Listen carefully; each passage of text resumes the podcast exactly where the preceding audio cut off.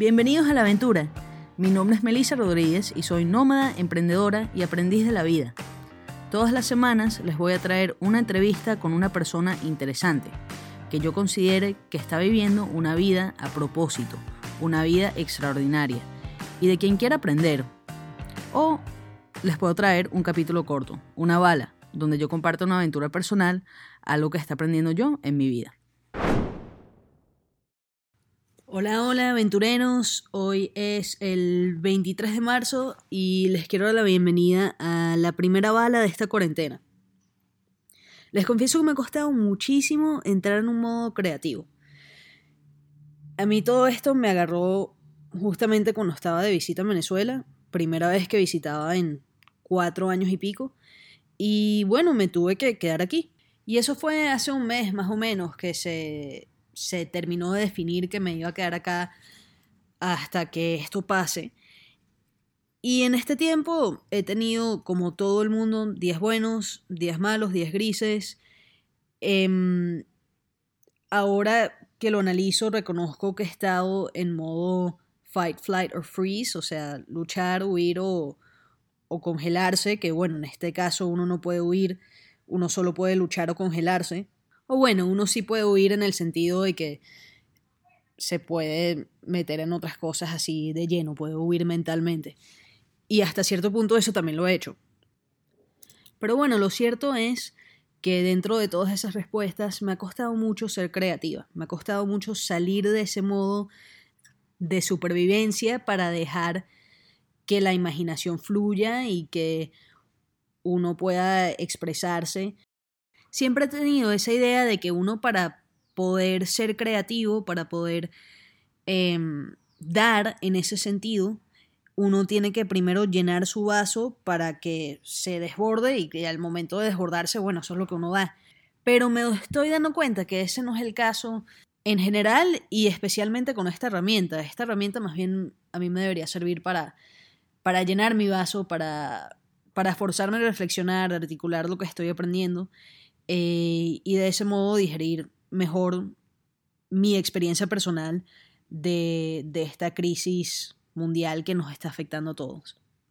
Antes de hablarles del estoicismo de Spotify, que seguramente fue el título absurdo que les hizo hacer clic en esto, les quiero contar que para mí la cuarentena sí ha sido difícil, pero em, es probable que no esté siendo difícil por las mismas razones que lo está haciendo para la mayoría de las personas. Yo desde hace ya varios años trabajo desde mi casa, trabajo desde donde sea que tenga una conexión a internet y estoy acostumbrada a, a, controlar mi tiempo, a controlar mis rutinas, a pasar mucho tiempo en mi casa. Mm, también en la vida normal, antes de todo esto, yo trabajaba muchos de espacios coworking o cafeterías, me gustaba salir, pero no, no era una parte necesaria de mi rutina.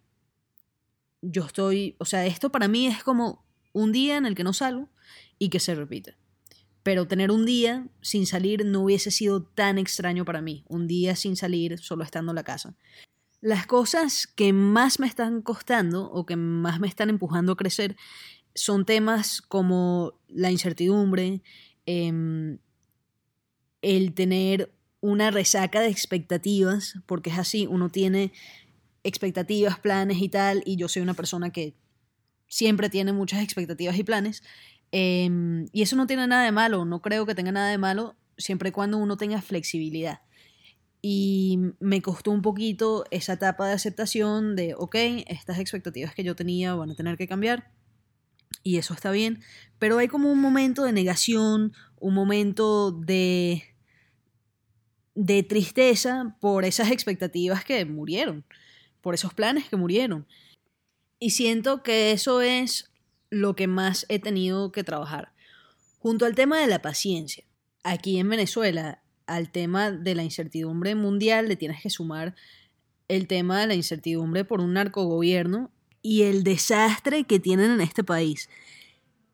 Y ahora me da, me da hasta pena quejarme. O sea, honestamente, me da pena porque estas son las cosas que vive mi papá todos los días, que viven mis tíos, mis primos, que viven muchas personas que yo quiero y, bueno, que no conozco y, no quiero también, pero muchísimas personas que viven estas circunstancias todos los días.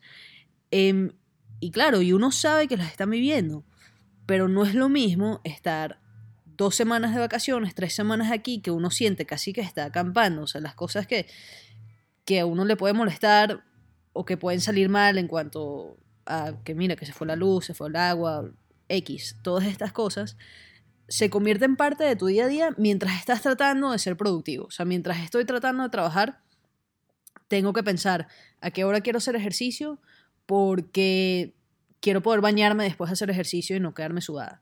Ese tipo de cosas que, que suenan como estupideces, que uno dice, bueno, me baño con un tubo de agua o cuadro para bañarme a cierta hora, pero después, ¿sabes? Los dioses del agua deciden que en ese momento, aunque se suponía que iba a haber agua, no hay agua. Ese tipo de cosas pasa todo el tiempo. Entonces, el resultado es que uno termina, aparte de reseteando el internet 10 veces al día, no sé cómo voy a subir este capítulo, pero bueno, si me están oyendo es que lo logré.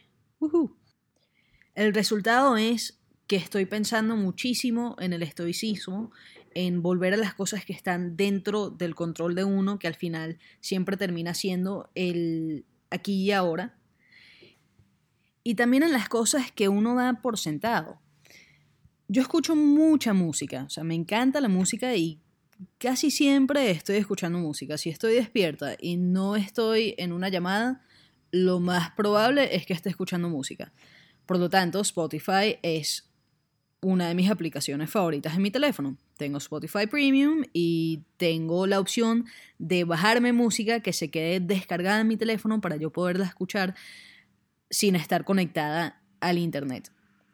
¿Qué pasa? Que normalmente, si uno tiene una buena conexión a Internet, uno igual puede buscar otra música, cualquier otra música, imagínate, todo lo que tiene Spotify, y escucharla cuando quieras, o sea, con una buena conexión a Internet o una conexión semidecente a Internet, en cualquier momento puedes buscar cualquier artista y escuchar la canción. Estando aquí en Venezuela, la conexión no, no ha sido muy buena y solo he podido escuchar la música que he tenido descargada. Y sí, tengo tres, cuatro playlists que me gustan descargadas y las escucho y... Pero de vez en cuando uno quiere escuchar algo, no sé, de repente te provoca escuchar John Mayer y no tienes la playlist de John Mayer descargada. Y no puedes. O sea, lo buscas en Spotify y no está. Y es un, es un lujo al cual yo me había acostumbrado totalmente. Entonces yo había bajado mis expectativas, yo solo escucho lo que tengo descargado y si quiero escuchar algo, bueno, lo busco en YouTube y espero a que lo mejor se cargue.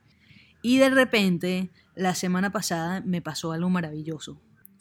De repente Spotify empezó a funcionar. Pude escuchar cualquier cosa, duró como tres días. Buscaba capítulos nuevos de podcast que escucho y los, pude escuchar. Eh, buscaba playlists artistas que no tenían descargados y, y sí, los pude escuchar y fue, de verdad me hizo el día, o sea, algo que yo ya daba por sentado en mi vida, en mi día a día normal, me alegró la vida como no tienen idea, o sea, yo era feliz porque podía escuchar música en Spotify. Y esto me llevó a pensar a los ayunos de dopamina que personas en Silicon Valley hacen, que simplemente se privan de absolutamente todo lo que les da placer por unos días para como resetearse y ser felices con todo otra vez. Y también me hizo pensar en Catón, en Catón el joven. Mentira. Me hizo pensar en una anécdota, sabía que era un estoico, un senador romano, pero no estaba segura de cuál de todos. De hecho, yo pensaba que era Séneca y me sentí un poquito decepcionada cuando me di cuenta que no era Seneca porque quería llamar el capítulo Spotify y Seneca, siento que suena bien, y resulta que fue Catón, y Catón y Spotify o Spotify y Catón no suena igual, pero bueno, Spotify y estoicismo. El punto es que este senador romano, que era un filósofo respetado, un político importante, que tenía dinero, tenía recursos, podía vivir bien, y sin embargo, él con regularidad tomaba la decisión de vestirse con ropa de mendigo, de comer comida muy básica y pocas veces al día, para valorar lo que tiene. O sea, él, hacía ese ejercicio, bueno, por dos cosas. Primero, para, valorar lo, lo, que tenía, para darse cuenta que lo esencial realmente es poco. Y segundo, para entrenarse a avergonzarse solo de cosas por las cuales de verdad uno se debería avergonzar. O sea, él no quería avergonzarse por estar vestido mal em, o de una forma que no fuese normal para su estatus, sino él solo quería avergonzarse por razones morales, por si, no sé, por haber hecho algo mal o eh, haber tomado una mala decisión que hubiese herido a otra persona. Solo quería avergonzarse por razones morales, por motivos morales, y no por no llevar la última túnica de Armani. Por cierto, la vida de este tipo es súper interesante, la vida y la muerte. Se negaba a vivir en un mundo gobernado por Julio César, un imperio gobernado por Julio César, y se suicidó de una manera brutal y horrible. De verdad, no sé, me impresionó, me causó bastante impresión leer eso. Búsquenlo en Wikipedia. Lo que quiero aprovechar con esta oportunidad es el tema de la incomodidad voluntaria, los beneficios que nos puede conceder la incomodidad voluntaria. ¿Qué quiero decir con esto? Por ejemplo, lo que hacía Catón eh, no era algo que él tenía que hacer, pero lo hacía porque obtenía un beneficio. Por ejemplo, las personas que se bañan con agua fría, aunque sea un par de minutos al día, aparte de los beneficios físicos de reducir la inflamación, etc., también tienen muchos beneficios mentales, o sea, hacer cosas difíciles. Somos capaces de hacer cosas difíciles cuando no tenemos por qué hacerlas. Y el hacerlas en estas circunstancias, bajo estas circunstancias, después nos ayuda cuando estamos en unas circunstancias como las de ahora que las tenemos que hacer. Pero a lo que quiero llegar es que me gustaría imaginarme, o sea, crearme un mundo hipotético donde todas las cosas difíciles que tengo que hacer o las, las cosas incómodas que tengo que hacer em, no son por necesidad, sino que son porque yo lo decido así. Y así, si yo en mi mente me imagino que es totalmente 100% voluntario, a lo mejor puedo obtener los mismos beneficios. No es solo entrenar para circunstancias más difíciles que pueden llegar, puede que lleguen circunstancias más difíciles todavía, pero siento que ese ejercicio mental, por más que uno sepa que es mentira, nos puede ayudar a llegar a un estado de aceptación. Y al final todo esto para mí está haciendo eso, una lección en, aceptación, en, en entregarse al momento en diferenciar entre las cosas dentro del control de uno y las que no lo están. Es verdad que todavía hay muchas cosas dentro del control de uno. Uno puede decir qué actitud tener, cómo prepararse, em, qué hacer con el tiempo, cómo tratar a los demás. Todos estamos viviendo esto de manera distinta. He visto algo por ahí en redes sociales que dice algo así como, eh, no estamos todos en el mismo barco, algunos están en crucero, otros en yate, otros en lanchita, eh, otros en kayak. Y es verdad, y además quiero sumarle a eso que no solo que estamos en, en vehículos distintos o solo nadando en, en mar abierto, eh, también es verdad que hay nadadores con experiencia y hay personas que nunca han visto el agua en su vida. Hay personas que están acostumbrados a la incertidumbre y al cambiar las rutinas y a todo este ambiente y hay personas que no están preparados o todavía no están preparados para manejar estas circunstancias a nivel psicológico, a nivel mental. Entonces, también es una oportunidad para tener más empatía con las personas, para, para ser amable con los demás, con uno mismo. Y es difícil, de verdad es difícil porque todos estamos en esta crisis y es mucho más fácil estar ahí para los demás cuando uno siente que está bien o que mm, no está sufriendo el mismo problema. Esas son mis reflexiones de hoy. Quiero seguir grabando más de estas balas. Probablemente siga hablando del estoicismo y de la incertidumbre, que también me pidieron que hablara de ese tema. Em, no creo que hable más de Spotify, aunque uno nunca sabe. Espero que estén bien, muchas gracias por escuchar.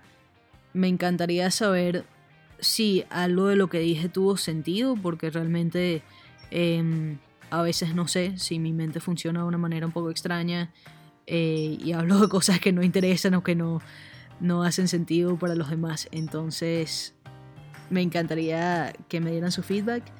Y, y bueno, que estén muy bien. Cuídense muchísimo. Chao.